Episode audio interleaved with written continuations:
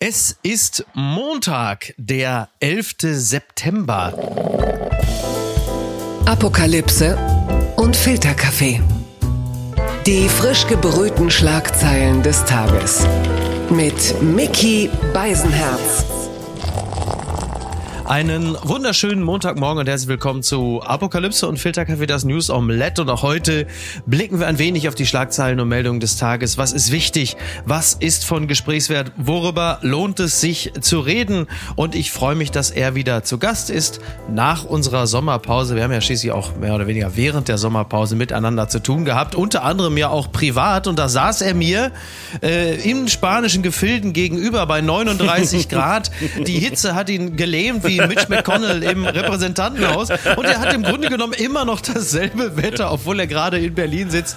Der Mann, der natürlich auch für einen Freund, einen Bruder, eine Leiche verbuddeln würde. Das schöne Gesicht von Baywatch Berlin, Jakob Lund. Ich grüße oh, dich. Könnte ein Morgen schöner Beginn. Vielen Dank für diese Vorstellung, Micky. Und ich musste gerade dran denken, weil du Mitch O'Connell gesagt hast, ja. der war ja so ein bisschen wie bei früher beim Flipper-Automat, hätte ja. man gesagt Tilt. Ja. Und im Internet hat man sich den netten Vergleich äh, erlaubt, dass man ihn montiert hat in ein Foto neben Mick Jagger, der seines Zeichens nur ein Jahr jünger ist, nämlich ich, 80 Jahre und er ist 81. Ja. Und wenn man dieses Bild vor Augen hat, so in etwa war das äh, bei uns beiden in Ibiza und so unterschiedlich hat tatsächlich die Hitze eingewirkt. Und du warst Mickey, Mick Jagger, ist ja klar. So, ich möchte heute dein Mick Jagger sein. Äh, gestern übrigens habe ich auch sehr viel, wobei ich will nicht klagen, die Klimaanlage in der Deutschen Bahn hat funktioniert. Ich will auch nicht allzu lange über die Deutsche Bahn klagen, weil ich die Deutsche Bahn eigentlich mit am meisten dafür hasse, diesem urdeutschen Reflex äh, zu erliegen, ja. über die Deutsche Bahn zu klagen.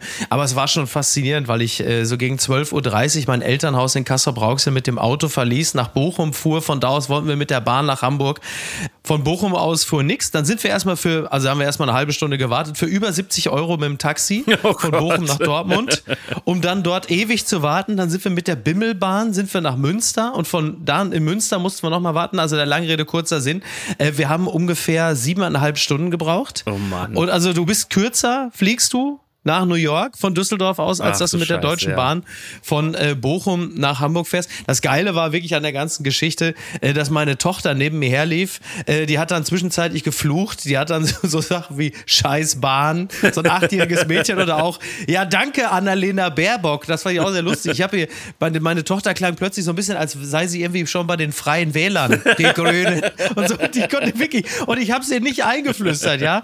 Aber es ist Dabei schon ist deine Tochter doch ein Menschenfreund. Ein Menschenfreund. Aber schon wirklich hart. Für mich muss wirklich der komplette Bahnvorstand, aber noch viel mehr alle, und das meine ich wirklich, ganz ehrlich, eigentlich müssen die alle nach Den Haag, vor allen Dingen die ehemaligen CSU-Verkehrsminister. Und das würde ich auch sagen, jeder, der regelmäßig mit der Bahn fährt oder am Gleis steht, der dürfte theoretisch nie mehr oder nie CDU, CSU wählen. Ja also wer das mitmacht, der schuld, muss ja. so traumatisiert sein, dass du sagst, auf keinen Fall. Deswegen an dieser Stelle verweise ich gerne nochmal auf den tollen Text von Holger Gerz äh, in der Süddeutschen von vor ein paar Monaten, Die Zerstörer. Da steht alles wirklich detailliert aufgelistet. Es ist wirklich der absolute Wahnsinn. Kann, es tut der mir sehr, sehr leid. Und das noch äh, bei ja. diesen Temperaturen. Ja. Also wahrscheinlich hat ja auch die Klimaanlage nicht funktioniert und der Nein. Tag ist im Arsch. Also ja. es ist einfach Wahnsinn. nur fürchterlich. Die Schlagzeile des Tages. Basketball-WM. Deutschland nach Sieg gegen Serbien. Weltmeister, das berichtet die Zeit. Ist das nicht der Wahnsinn? Kaum ist Flick weg, zack, Deutschland ist Welt, Weltmeister. Oder mit der Stimme von Herbert Zimmermann, Deutschland ist Weltmeister. Das Team um Kapitän Dennis Schröder gewinnt in Manila zum ersten Mal Gold bei einer WM. In einem spannenden Finale schlägt das deutsche Team Serbien mit 83 zu 77. Ich weiß nicht, äh, was dir Basketball bedeutet. Mir ist dieser Sport völlig gleich und doch weiß ich natürlich, was das bedeutet.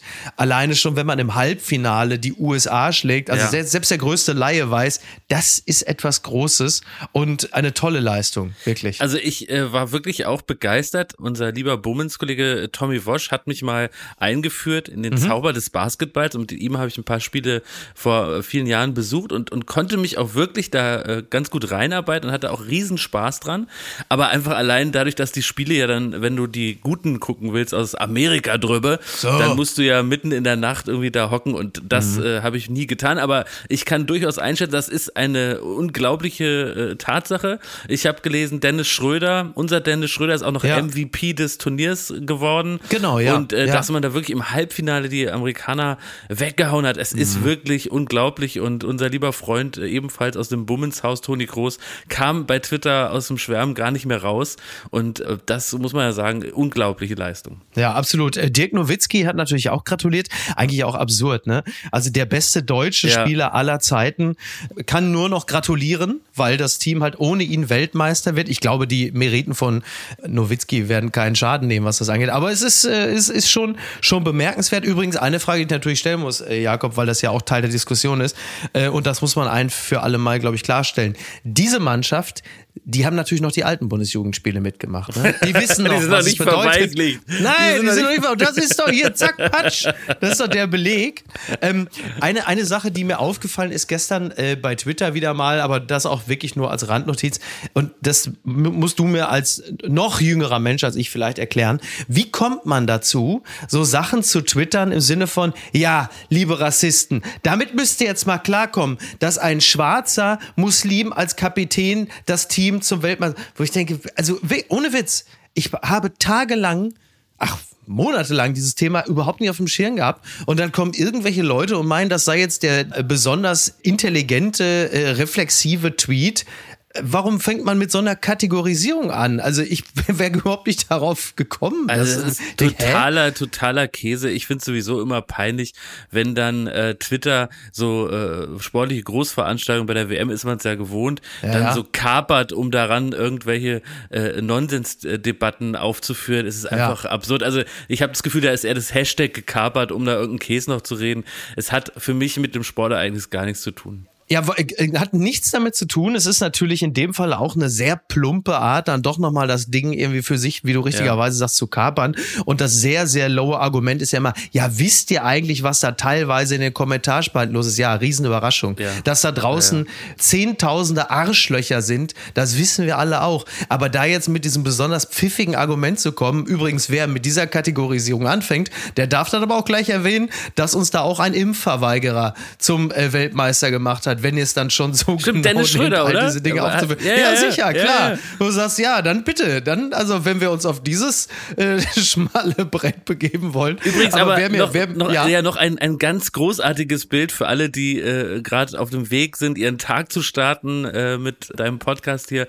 Das sollte man sich unbedingt nochmal im Internet anschauen, wie der Trainer der deutschen Nationalmannschaft, Gordon Herbert oder äh, ich weiß nicht, ob ihn Deutsch oder Englisch, Deutsch oder Englisch ausspricht, ja. Aber wie Herbie nach dem Sieg da zusammengekauert sitzt an Ach, toll, irgendeiner ja. Werbesäule und ja. man sieht so richtig die ganze Erschöpfung dieses langen Turniers und die Anspannung, alles fällt von ihm ab. Das hat für mich die ja. gleiche äh, Qualität äh, von Sportromantik Beckenbauer? wie Beckenbauer tatsächlich 90. Beckenbauer das hat mich sehr, sehr berührt, obwohl ich wirklich äh, bisher nicht mitgefiebert habe. Aber das waren tolle Bilder, sollte man sich nochmal anschauen jemand, der auch so zusammengekauert in der Ecke saß und mit den Nerven runter war, war unser Freund Tommy Schmidt. Liebe Grüße an dieser Stelle, der nämlich feststellen musste, nachdem irgendwie Schröder MVP und so hat er wohl irgendwie im Netz einen Gag gemacht, so nach dem Motto, ja, yeah, ist so doll, endlich mal wieder Schröder MVP. Und es haben sich sehr viele aus seinem sehr jungen Publikum gemeldet und gesagt, äh, ja, Tommy ist ja aber äh, was ist das für eine Stimme? So spricht er doch gar nicht.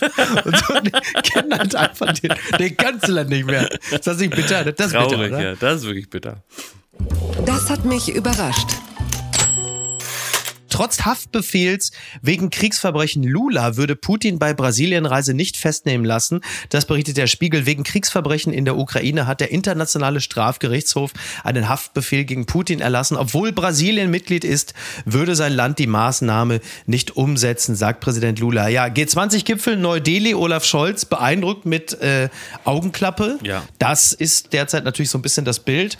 Inhaltlich beeindruckt er jetzt nicht äh, allzu sehr, muss man sagen, denn es gibt viele Staaten, die wie wir ja jetzt auch feststellen, äh, sich in Sachen Ukraine-Krieg äh, kaum auf das Mindestmaß einigen können, diesen Krieg zu verurteilen. Stattdessen gibt es dann eine offizielle Note, dass man sagt, dass das also grundsätzlich jetzt äh, eigentlich nicht in Ordnung ist, wenn man andere Länder überfällt, aber eher so sehr weich und, und, und sehr unscharf gehalten. Und dann ist halt eben Lula, der als Präsident Brasiliens nächstes Jahr den G20-Gipfel in Rio ausrichten wird. Und der sagt, wir mögen Frieden, und wir behandeln Menschen gerne gut. Ich glaube also, Putin kann sicher nach Brasilien reisen. Ja, das ist so dann der, der aktuelle Stand. Ja, das ist. Und die Feststellung. Es, es überrascht einen ja letztendlich nicht. Also, äh, ne? genau. Lula bleibt sich da im Grunde treu. Ich weiß gar nicht so richtig, was man dazu sagen soll. Es ist irgendwie natürlich traurig, äh, auch ja. hier, dass letztendlich da nichts folgt. Ne? Also genau. man sagt dann, der Mann wird gesucht, aber es passiert halt nichts. Und genau, tja, eben, da gibt's ja gar nicht viel zu sagen. Es ist halt die Erkenntnis, dass es äh, sehr viele Staaten in der Welt gibt, die zu diesem Krieg eben eine andere Haltung ja. haben als äh, weite Teile Europas, Viktor Orban vielleicht mal ausgenommen. Und dass halt Staaten Staaten Interessen haben und dass es in deren Interesse ist, äh, mit Russland weiter Geschäfte zu ja. machen. Und wir stehen da, ich will jetzt nicht sagen mit runtergelassener Hose, aber müssen halt immer wieder feststellen, dass diese Länder dort äh, oder Teile dieser Länder eine andere ja. Form des Umgangs miteinander pflegen und äh, unsere Position noch lange nicht teilen. Und ähm, ja. Aber im, im erweiterten Themenkreis vielleicht eine kleine Empfehlung. Ich habe äh, heute Doku Sonntag gemacht und eine ja. fantastische SWR-Doku begonnen, die äh, den Titel trägt Regieren am Limit. Ja. Ernstfall oh. Regieren am Limit. Und diese Doku äh, begleitet in Folge eins ja die führenden Figuren der Bundesregierung, allen voran Olaf Scholz, Baerbock, Lindner, ja. äh, Habeck in dem Zeitraum, als praktisch der Ukraine-Krieg beginnt. Der erste das Folge heißt Lambi-Doku, das deswegen, ist die Stefan Lambi-Doku. Richtig, ne? genau, heißt deswegen auch der ja. Angriff. Und das war nochmal so äh, interessant und auch erschütternd, diese Zeit mal so vor Augen geführt mhm. zu sehen, rund um den Februar 22, wie man es hat nicht wahrhaben können, also auch in, ja. in Regierungskreisen. Und Habeck fasst nochmal ganz eindrucksvoll zusammen, dass ihn die Dienste aus Amerika und Großbritannien doch klar vorgewarnt hatten, es kommt zum Krieg. Mhm. Und die deutschen Dienste haben gesagt, nein, nein, das ist nur eine Übung, die konnten ja, es nicht fassen. Und äh, das kann ich jedem nur empfehlen. Also diese ja. Zeit nochmal Revue passieren zu lassen anhand dieser Doku ist auch nochmal interessant mit dem Blick von heute. Sehr, sehr Etwa so ja. Äh, über anderthalb Jahre danach nochmal so zurückzuschauen. Dokus sind ja generell immer dann interessanter, wenn sie unter anderen Vorzeichen eigentlich gestartet werden ja, und, sehr gut Überleitung. Und, die, und die Dinge sich dann völlig anders oh entwickeln. Mann, ja, ja, das äh, bringt uns unweigerlich äh, zu All or Nothing, der Doku über die deutsche Nationalmannschaft, an deren zwischenzeitlichen Ende zwar nur die Niederlage in Katar stand, aber wenn wir die Geschichte fortschreiben, dann sind wir hier. Entzauberte Scheinriesen. Deutsche Nationalelf, DFB feuert Bundestrainer Flick. Gut so! Oh, entschuldige bitte, ich war kurz. Völler setzt sich gegen Frankreich auf die Bank. Das berichtet der Stern. Der deutsche Fußball liegt am Boden. Schon wieder. Für Bundestrainer Hansi Flick war das 1 zu 4 gegen Japan eine Niederlage zu viel. Richten soll es erst einmal ein Trio um. Yep. Rudi Völler. Ah, Herzlichen ja, Glückwunsch. Es werden dann Rudi Völler, ja. Hannes Wolf und Sandro Wagner so als als äh, ja Trio. Für die Gags. Wie soll man es nennen? Sandro Wagner ja, für, für, die, die Gags. Gags. Für, ja. die, für die Gags, ja. ja. Das ist natürlich ähm, das, ja Rudi Völler macht es jetzt. Übrigens 20 Jahre, äh, fast, also auf den Tag genau 20 Jahre nach, Rudi, ich weiß jetzt nicht, warum du jetzt die Schärfe reinbringst. Weil die Hartmann, äh, Da sitzt ja. er wieder. Ja. ja ich hoffe, so, dass da Rudi Völler Rudi nicht wieder. direkt zum Antrittsbesuch zu Waldi Hartmann zu den News geht. Das würde mich oh äh, sehr irritieren. Oh Gott, oh Gott, ja. Ich hoffe auch, dass Rudi Völler ähm, für das Spiel am Dienstag in Frankreich nicht seinen Fußballstil von 2000, 2002 wieder im Gepäck hat. Das war nämlich ein hey, fürchterlicher, aber erfolgreicher. Sind wir Vize. Ein erfolgreich, aber ein tierischer Rumpelfußballer, ja. als ja, noch Leute wie Carsten Ramelow im Mittelfeld ja. den oh Ton Gott. angaben und äh, lange Bälle auf Carsten Janker schlugen. Also diese Zeiten sollen nicht zurückkommen. Aber ich glaube, die Sorge muss man sich eh nicht machen, weil ja, äh, ich glaube, bis, bis Dienstag kannst du ja gar nicht viel ausrichten. Nein. Aber weil du gerade von der Doku gesprochen hast, ich habe sie heute Abend zu Ende geschaut. Vier Folgen sind es ja toll, beim großen Streamer. Und es endet ja mit der Frage an Hansi Flick, ob er jetzt weitermacht, ob es Zweifel gab, äh, nicht weiter weiterzumachen. Er sagt mhm. natürlich, mache ich weiter. Und es gab die Zweifel nicht. Ja. Er freut sich auf das Projekt Heim-EM. Und dieser Satz, das ist der letzte Satz der Doku, der bleibt einem dann doch so ein bisschen im Halse stecken am Tag, ja. als äh, klar ist, es ist rum. Fand ich nochmal irgendwie ganz interessant, das anzuschauen. Weil ein Eindruck blieb nämlich schon zurück, dass Hansi Flick wahrscheinlich ein großes Fußballwissen hat mhm. und sicher auch weiß, wie man Fußball spielt. Er hat ja auch die Champions League gewonnen mit dem FC Bayern. Ja. Aber ich hatte in keiner Mannschaftssitzung den Eindruck und keiner Kabinenansprache, hier ist irgendwie so ein Feuer entfacht. Hier ja, ja. trifft jemand äh, den richtigen Ton. Es gibt ja viele All-or-Nothing-Dokus. Ne? Es gibt die, wo du Pep Guardiola bei Manchester City siehst oder ein Mikel Arteta oder auch ein Mourinho bei Tottenham. Und bei all diesen Dokus, da, da brennt die Kabine. Du, du sitzt mit dem Bier auf dem Sofa und du willst aufspringen ja. und sagen. Du willst eigentlich raus aufspringen. Genau, du willst auf den Rasen ja. sprinten und sagen, du gehst wo, raus wo, und willst sie alle Wo hau ich, hau ich das Ding jetzt ja. rein? Wen grätsche ich jetzt um? Und musst dann äh, kurz um dich gucken und sagen, ach, äh, Nixer ist ja äh, Sonntagabend, ich habe eine Pizza gefressen und ein halbes Bier drin. Also, äh, und das fehlte bei, bei Hansi Flick komplett. Und das ist wirklich richtig augenscheinlich gewesen beim Verzehr dieser Doku, dass man so richtig merkt, äh, es kommt nicht so hoch.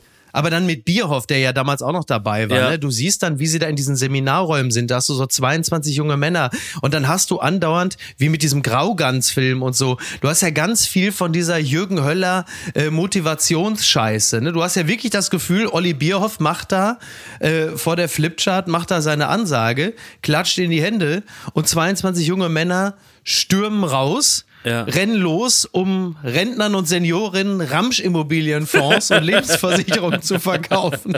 Also, dass das irgendwie noch was mit Fußball. Also, das hat schon mein Bild von der Mannschaft in dahingehend verändert, dass man schon auch wirklich das Gefühl hatte, man konnte es verstehen, dass diese 22 jungen Männer da einfach nur so schnell wie möglich weg wollten aus diesem Umfeld. Ja, du hast es, du ja hast es so schnell weg erzählt, aber es ist ja wirklich so, es, es gibt eine Szene, in der im Grunde der große Motivationsplan vom Team Flick enthüllt wird und der liegt tatsächlich darin, dass man sagt, also äh, Leute, passt auf, hier kommt der Kracher, ihr müsst es nur machen wie die Graugänse. Und dann guckst du in, in Augenpaare, die so Anfang 20 ja. sind und gerade aus dem Lamborghini gestiegen ja. und denken, also wie soll mich jetzt so ein, so ein Schwarm Graugänse irgendwie emotionalisieren, hier Weltmeister werden zu wollen. Also das klappt alles nicht so richtig. Und es ist auch echt erstaunlich still. Also keine Ahnung, ob man sich da ein Urteil erlauben kann, mhm. aber man hat nicht den Eindruck gehabt, dass er die Jungs irgendwie packt mit dem, was er sagt. Ja. Und da komme ich jetzt so ein bisschen zu meiner Sorge. Nagelsmann wird gerade ja als Nachfolger ja. gehandelt.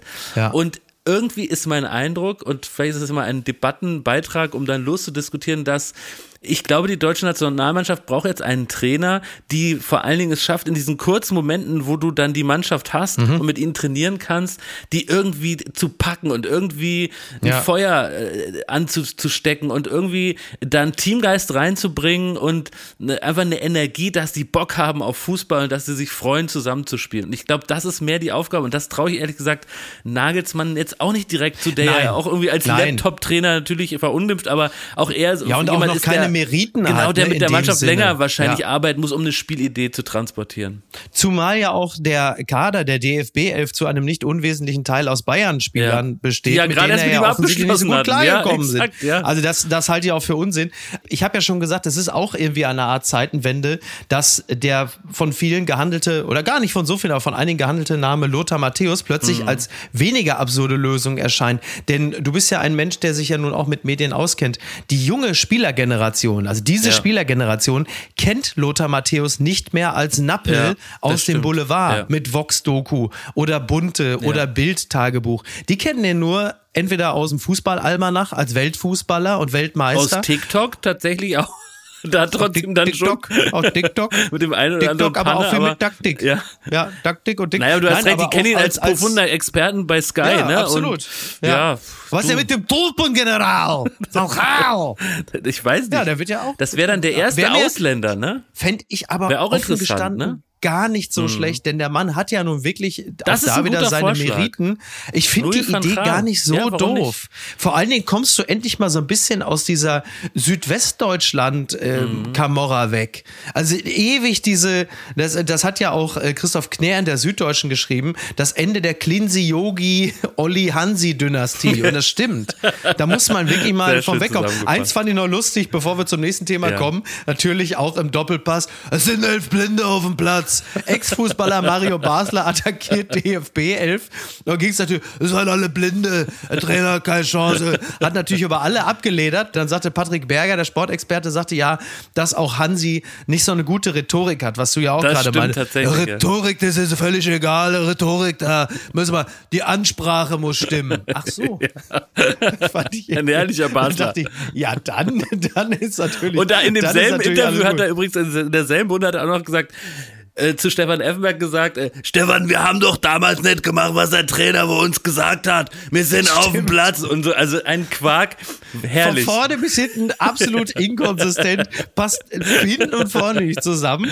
Und auch da wieder war klar, die waren 94 Weltmeister, so wie die es beschrieben haben, haben gerade Effe und Basler diese Ära ja geprägt durch mehrere Titel. Das weiß man. Wer erinnert sich nicht an die goldenen Jahre unter Effenberg und Basler in der Nationalmannschaft? Gerade Basler war ja ein Musterbeispiel an Einsatz Einsatz und Leistungsbereitschaft. Also toll, schön. Die, wie sag ich immer so schön, zu Niki, die Erinnerung malt mit goldenem Pinsel. Ne? Naja. Unterm Radar. Marokko trauert um die vielen Erdbebentoten, das berichtet der Deutschlandfunk. Die Behörden des nordafrikanischen Staates haben schon mehr als 2000 Todesopfer gezählt. Auch Deutschland bereitet sich auf einen Hilfseinsatz in Marokko vor. Ja, dieses Thema habe ich natürlich mit reingenommen, weil meines Erachtens, klar, in den Medien findet es natürlich statt, Tagesschau, NTV und so, aber in den sozialen Netzwerken finde ja, ich dieses stimmt. Thema erstaunlich unterrepräsentiert ja. und stelle mir schon die Frage, woran das liegt. Also nehmen wir zum Beispiel den Iran, da gab es eine sehr große Anteilnahme, die bis heute zum Glück noch nicht vollständig abgeebbt ist. Auch Türkei, Türkei und Syrien, Syrien ja. das Erdbeben, äh, viele Menschen haben sich dafür interessiert. Marokko, findet wenig mhm. statt. Ja, habe ich natürlich auch überhaupt gar keine äh, Erklärung für.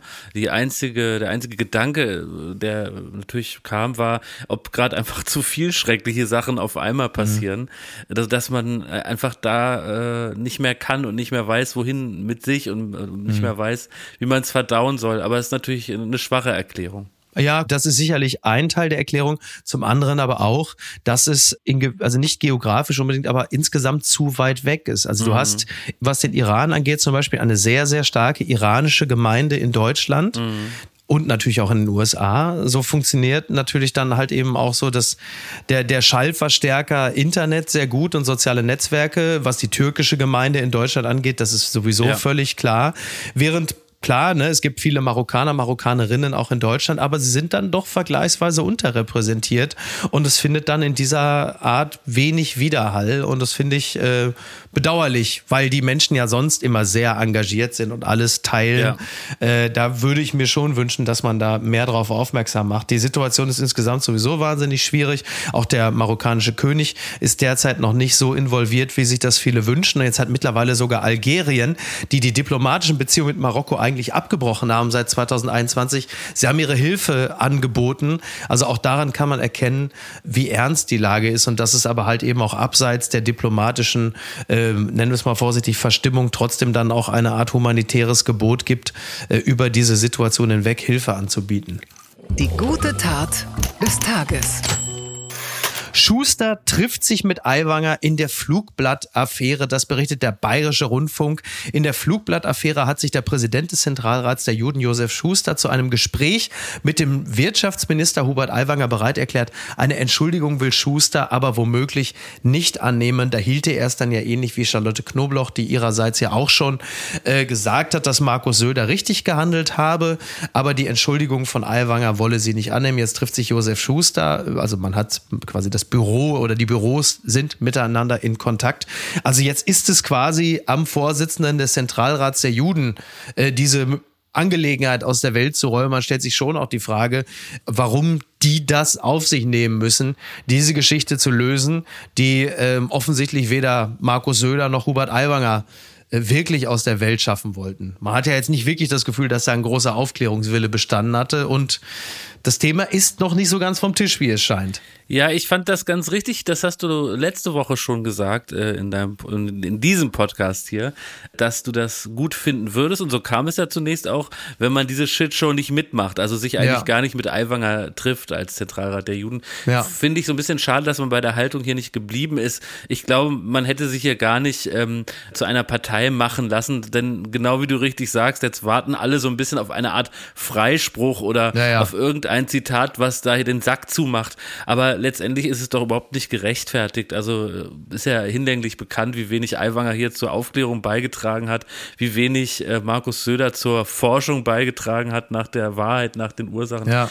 Es ist alles völlig absurd und ich finde es unglücklich, wenn man jetzt sagen würde, ja. also ich habe mich jetzt davon überzeugt, der Aiwanger ist kein Antisemit. Ich glaube, das, ja. das braucht es nicht in der Debatte.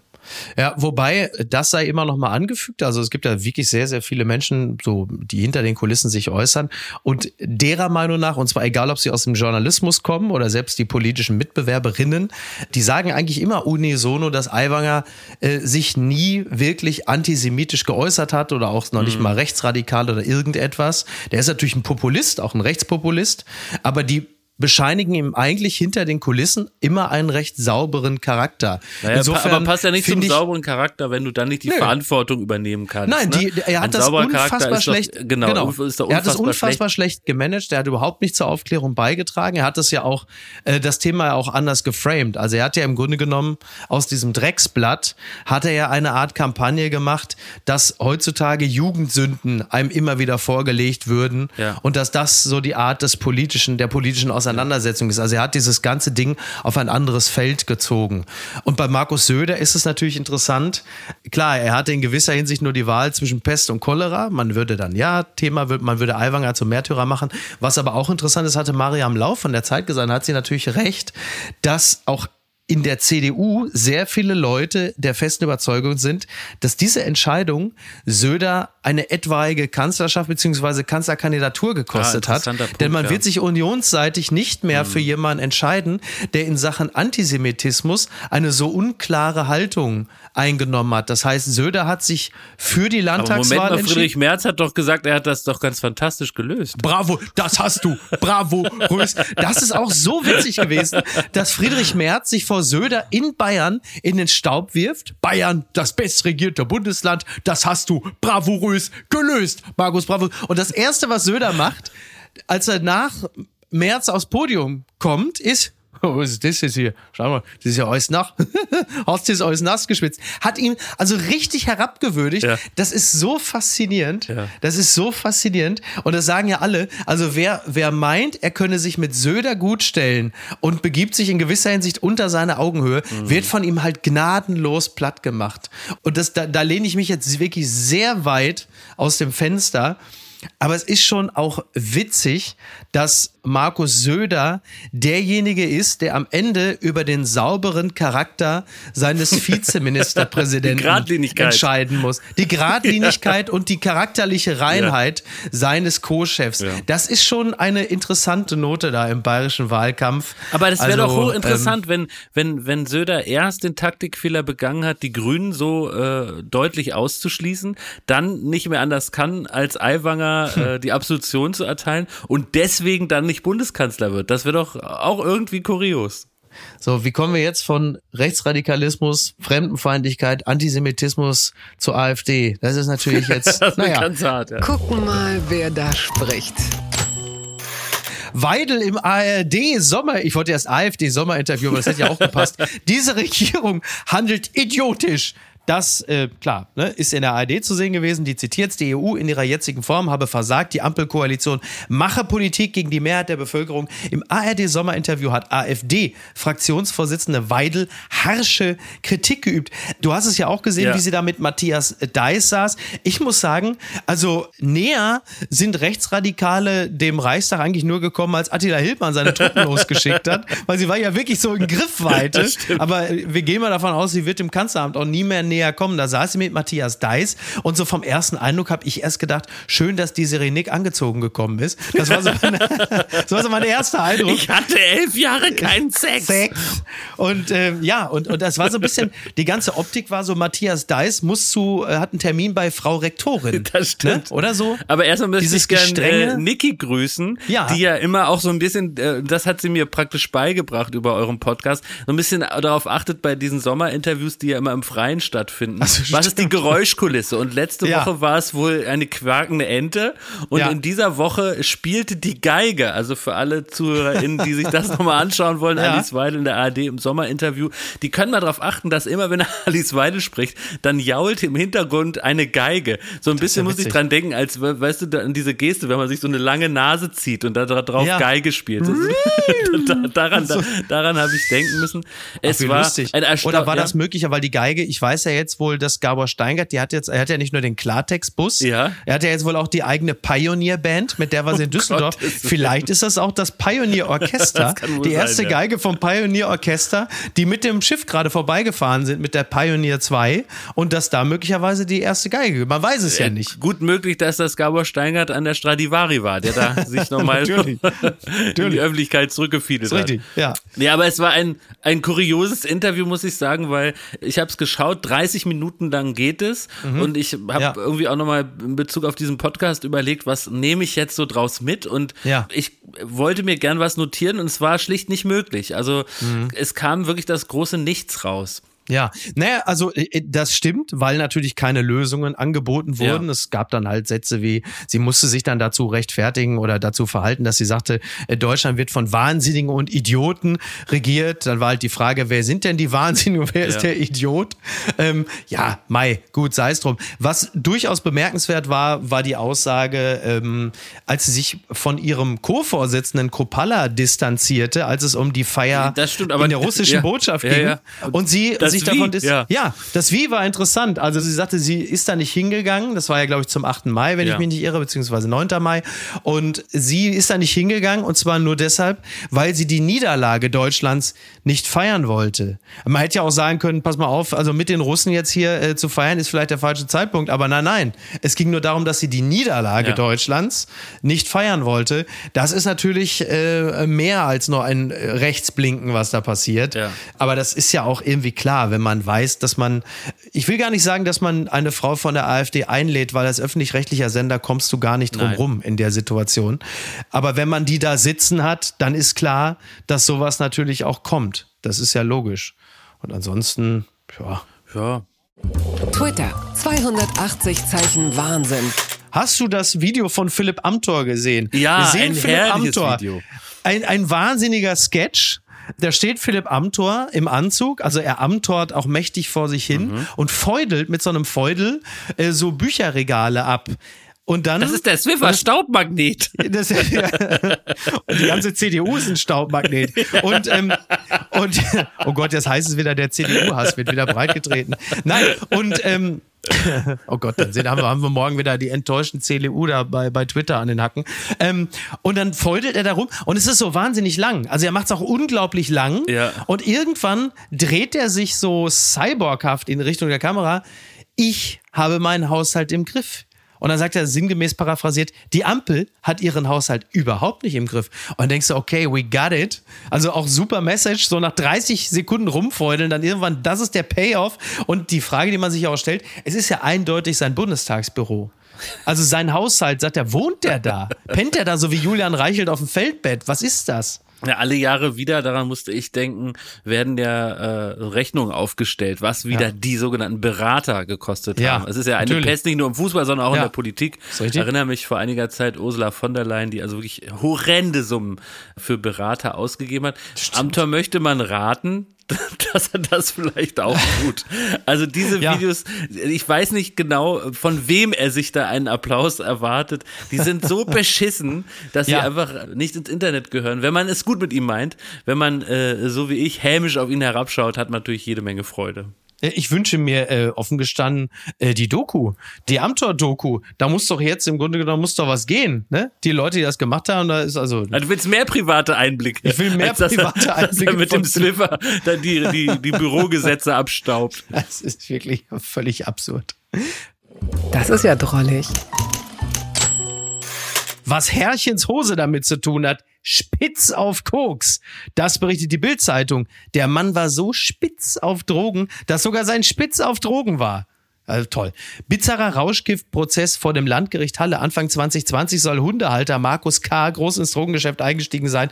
In mindestens 33 Fällen soll der Hallenser laut Anklage mit Kokain, Marihuana, Methamphetamin und Ecstasy gedealt haben. Der lange Rede, kurzer Sinn. Der arme Kerl war äh, wohl offensichtlich dann auch selber schwerst auf Koks. Der Anwalt sagt, mein Mandant fühlte sich verfolgt, hatte immer in seinen Hosentaschen Kokain. Eine gefährliche Angewohnheit, schreibt die Bild. Denn sein geliebter Zwergspitz Jim in Klammern 5 soll immer an Härchens Hose gehangen haben. Rechtsanwalt Siebert, der im Haushalt lebende Spitz hat häufiger an den Hosentaschen geleckt. Der Zwergspitz sei regelrecht süchtig geworden, immer überdreht und high.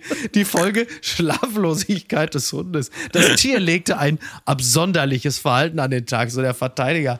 Ja, Wahnsinn. Oder? Das ist doch toll. Das ist ja wie der Cocaine-Bär, ne? Gibt es auch diesen, diesen Film. Ja. Und da hast ja, du so einen, so einen sofort. durchdreht. Liebe ja. Freunde von Sat 1, direkt ja. Heino Ferch jetzt noch buchen. Ja. Das ist doch der nächste Movie-Movie, ne? Cocaine-Hund.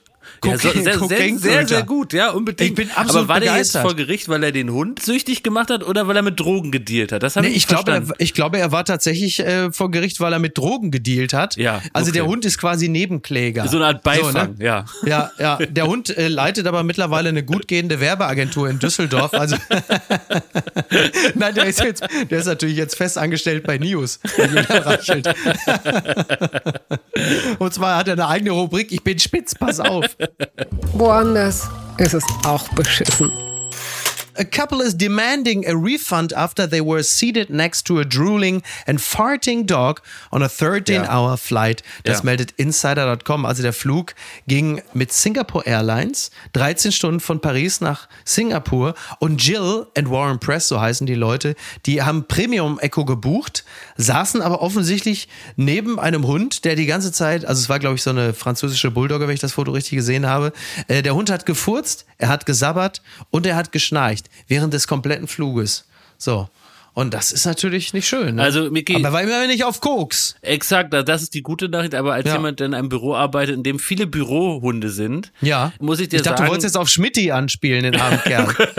Nein, da muss ich dir sagen, dass es doch das ein oder andere Mal am Tag passiert, dass ein äh, fast ein teuflischer Pup von einem dieser Bürohunde komplett ja. es Nacht werden lässt im Büro. Äh, ja. Und äh, das ist wirklich, das, das kann ein Anschlag sein auf die Reisegesundheit. Und deswegen drücke ich diesem Paar wirklich von Herzen die Daumen. Ja. Die sollen da wirklich ihre Knete zurückbekommen. Das ist ganz fürchterlich. Ja, finde ich auch. Und ich leide mit ihnen. Finde ich auch. Das ist natürlich sogar noch ein Hauch schlimmer als meine Bahnfahrt, äh, die ich gestern hatte. Wobei ich bin auch mal von äh, mit dem, auch mit der Deutschen Bahn mit dem IC von Hamburg nach Dresden gefahren.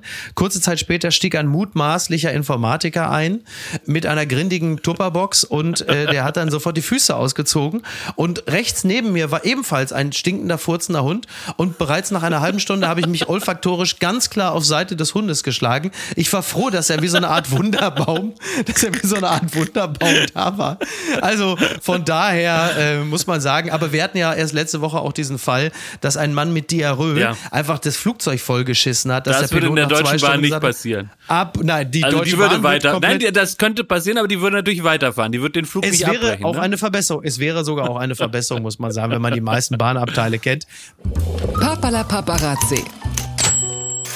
Unglaublich, aber wahr. Iris Klein läuft in Iris. Iris Klein läuft auf New Yorker Fashion Week. Das meldet die Bild. In der Millionenmetropole blüht Iris Klein so richtig auf. Die Mama von Daniela Katzenberger ist momentan in den Staaten, flog für die Fashion Week nach New York. Was sie zweifach ober dort macht, sie startet als Model durch. Und da muss ich sagen, ja 22 Jahre nach 9-11, was muss diese Stadt noch alles? Aber also Pia Bolte heißt die deutsche Designerin. Ich habe mir die Kleidung ja, angesehen. Habe ich mir das auch ist, angesehen. Das ist Kleidung für Menschen, denen Philipp Plein grundsätzlich ein Stück weit zu zurückhaltend ja, ist. Zu dezent. Zu dezent. ja. Beatrice Egli, Bill Kaulitz, sie schwören drauf. Und halt eben Iris Klein, die war auch in New York. Die Mutter von der Katzenberger ist mit ihrem neuen Freund, den sie Mr. T nennt, in der Stadt.